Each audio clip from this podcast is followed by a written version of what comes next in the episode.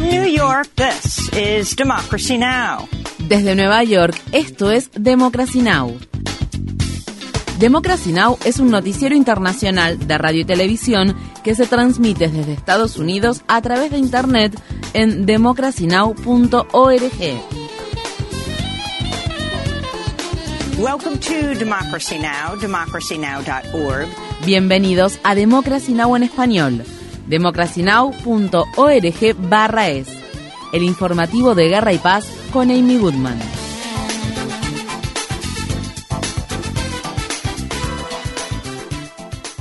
México y Chile han solicitado a la Corte Penal Internacional que investiga a Israel por cometer crímenes de guerra contra la población civil de Gaza al tiempo que crece la indignación por las 15 semanas de ataques israelíes contra el territorio asediado que han causado la muerte de casi 25.000 palestinos, de los que unos 10.000 son niños y niñas. El jueves el Parlamento Europeo aprobó una resolución en la que se pide un alto el fuego en Gaza con la condición de que todos los rehenes sean liberados y la organización Hamas sea desmantelada. Mientras tanto, Gaza atraviesa su octavo día bajo un apagón casi total de las comunicaciones, el más prolongado hasta la fecha. Israel continúa atacando zonas en toda la franja de Gaza. Estas fueron las palabras expresadas por una madre palestina en Han Yunis después de enterarse de que su hijo había muerto en un ataque israelí.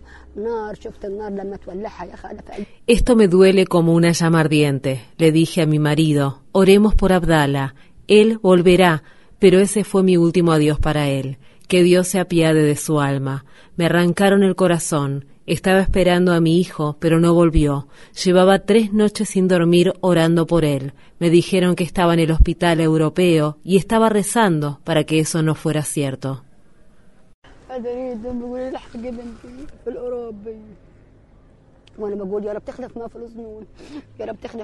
En noticias sobre Israel, la policía arrestó a siete personas que estaban bloqueando una importante carretera en Tel Aviv durante una protesta. Los manifestantes pedían que el primer ministro israelí Benjamin Netanyahu llegue a un acuerdo que asegure la liberación de los 132 rehenes que aún permanecen retenidos en Gaza. Mientras tanto, Netanyahu ha rechazado públicamente los llamamientos del gobierno de Biden para que se establezca en el futuro un Estado palestino el primer ministro israelí afirmó que Israel debe tener el control de toda la región que se extiende desde el río Jordán hasta el mar Mediterráneo. Por lo tanto, aclaro que en cualquier acuerdo futuro o incluso si no hay un acuerdo futuro, el Estado de Israel debe tener el control de seguridad sobre todo el territorio al oeste del río Jordán. Esa es una condición necesaria que choca con el principio de soberanía palestina. ¿Qué se puede hacer? Muchos comentaristas señalaron que Netanyahu está pidiendo esencialmente que Israel controle el territorio que va desde el río hasta el mar, una frase que muchos defensores de la causa palestina han utilizado y han sido criticados por ello, aun cuando abogan por la formación de un Estado único donde toda la población tenga los mismos derechos. Estados Unidos ha bombardeado Yemen por quinta vez en una semana. El presidente Biden admitió el jueves que los bombardeos estadounidenses realizados sin la autorización del Congreso no han logrado detener los ataques de los combatientes hutíes de Yemen contra barcos en el Mar Rojo y el Golfo de Adén. ¿Los ataques están deteniendo a los hutíes? No. ¿Van a continuar? Sí. Horas después del último ataque aéreo estadounidense, los combatientes hutíes atacaron un quimiquero de propiedad estadounidense en el Golfo de Adén. Los hutíes han afirmado que seguirán atacando barcos hasta que Israel detenga su ofensiva contra Gaza. La Cámara de Representantes y el Senado de Estados Unidos aprobaron el jueves un proyecto de ley de gastos a corto plazo para evitar una paralización parcial de los servicios gubernamentales antes de la fecha límite de la medianoche de este viernes. El paquete presupuestario extiende la financiación para algunas agencias y programas federales, así como para el Pentágono hasta principios de marzo. A última hora, el bloque congresual republicano ultraderechista denominado Bloque de la Libertad intentó sin éxito incorporar al proyecto de ley de la Cámara Baja algunas medidas enérgicas contra la migración en la frontera. Los legisladores de dicho bloque prometieron tomar represalias contra el presidente de la Cámara de Representantes, Mike Johnson, y obstaculizar las próximas medidas legislativas. El Departamento de Justicia de Estados Unidos concluyó que hubo una serie de fallas en cascada en la respuesta al tiroteo masivo ocurrido en 2022 en la escuela primaria Rob de la ciudad de Uvalde, estado de Texas, en el que murieron 19 escolares y dos docentes.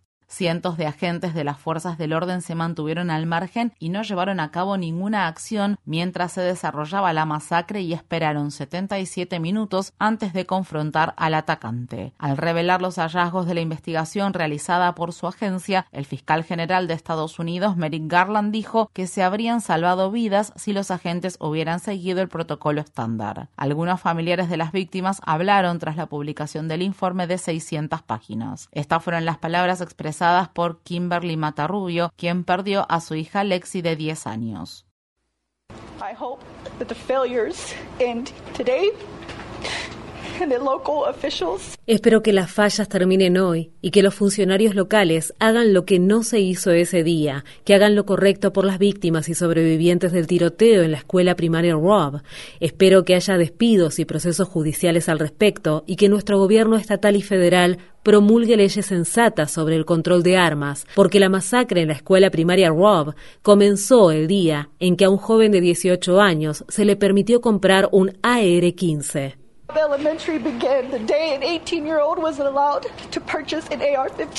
Junto con otros familiares de las víctimas, Kimberly Mata Rubio fundó la organización en defensa del control de armas Lives Road, en español Vidas Robadas. Para más información sobre el tiroteo masivo en la escuela de Ubalde, visite nuestro sitio web democracynow.org/es. En medio de los múltiples problemas legales que enfrenta, el expresidente de Estados Unidos, Donald Trump, publicó un mensaje en mayúsculas en su red social Truth Social en el que afirma, los presidentes de Estados Unidos deben tener inmunidad total, incluso para eventos que cruzan la línea. La publicación revivó los temores de que haya una represión autoritaria contra la democracia si Trump es reelegido presidente. El expresidente terminó su mensaje diciendo Dios bendiga a la Corte Suprema. Durante su presidencia, Trump designó a tres de los jueces que actualmente conforman la Corte Suprema de Estados Unidos de mayoría conservadora. Este alto tribunal será el que probablemente decida sobre si Trump puede aparecer en las papeletas electorales de las elecciones de 2024 y sobre su posible inmunidad ante procesos judiciales. Ruth Ben profesora de la Universidad de Nueva York y experta en temas relacionados con el autoritarismo, expresó, de manera muy clara, Trump les está diciendo a los estadounidenses que encarcelará y matará a estadounidenses. Cualquiera que vote por él será cómplice de esos futuros crímenes. En Haití, un barrio de la capital del país, Puerto Príncipe, ha estado bajo asedio durante al menos cuatro días por continuos ataques de grupos criminales. El sonido de armas automáticas ha estado resonando en las calles de Solino, mientras muchos miembros de la comunidad permanecen atrapados dentro de sus casas detrás de barricadas de fuego. Estoy en la calle por culpa de los grupos criminales. Me quitaron mi casa. Me estaba refugiando en otro barrio, pero también lo invadieron. Ahora estoy en la calle. No sé a dónde ir.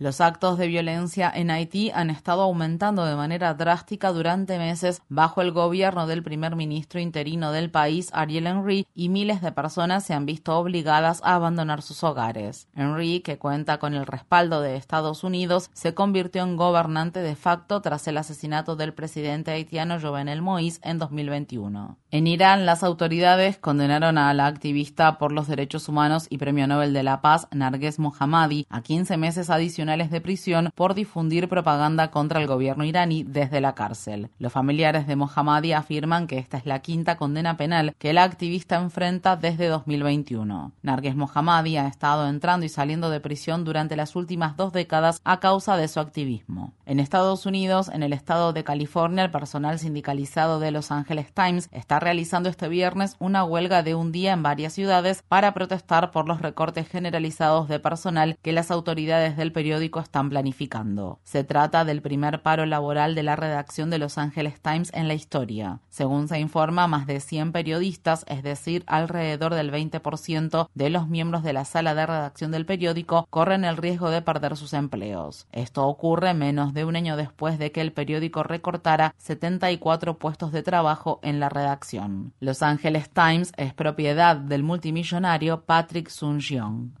En Estados Unidos, una planta de procesamiento de carne avícola del estado de Mississippi enfrenta multas que ascienden a más de 200 mil dólares por el accidente de un trabajador adolescente que murió en 2023 después de ser arrastrado hacia una máquina deshuesadora de pollo. El Departamento de Trabajo de Estados Unidos indicó que la planta avícola Marjac cometió 17 infracciones de seguridad. La muerte de Duan Pérez, un adolescente guatemalteco de 16 años, es la segunda que se registra en la fábrica en poco más de dos años. Al menos 40 personas han muerto en nueve estados de Estados Unidos durante la última semana a causa de una serie de tormentas invernales generalizadas y vientos helados sin precedentes. El estado de Tennessee ha registrado el mayor número de víctimas con 14 muertes. Se prevé que este viernes se registrarán más nevadas y temperaturas bajo cero desde la región del medio oeste hasta la costa este del país. El Senado de Estados Unidos celebró su primera audiencia sobre la denominada COVID prolongada en medio de un aumento de los contagios en el invierno boreal. Pacientes y expertos en salud pidieron más financiación e investigación sobre la enfermedad, así como que los seguros proporcionen una cobertura adecuada, al tiempo que detallaron los efectos debilitantes de la COVID-19 que pueden incluir fatiga extrema, dolor crónico y lo que a menudo se describe como niebla mental. Estas fueron las palabras expresadas por el doctor doctor Siyad Al-Ali, un epidemiólogo experto en la COVID prolongada.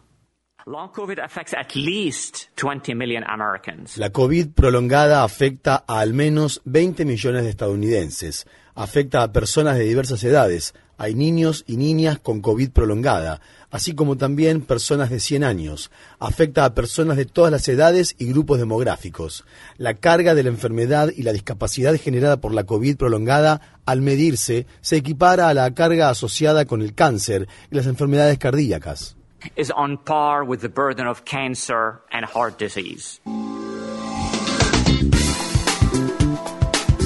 Infórmate bien. Visita nuestra página web democracynow.org/es. Síguenos por las redes sociales de Facebook, Twitter, YouTube y SoundCloud por Democracy Now! es.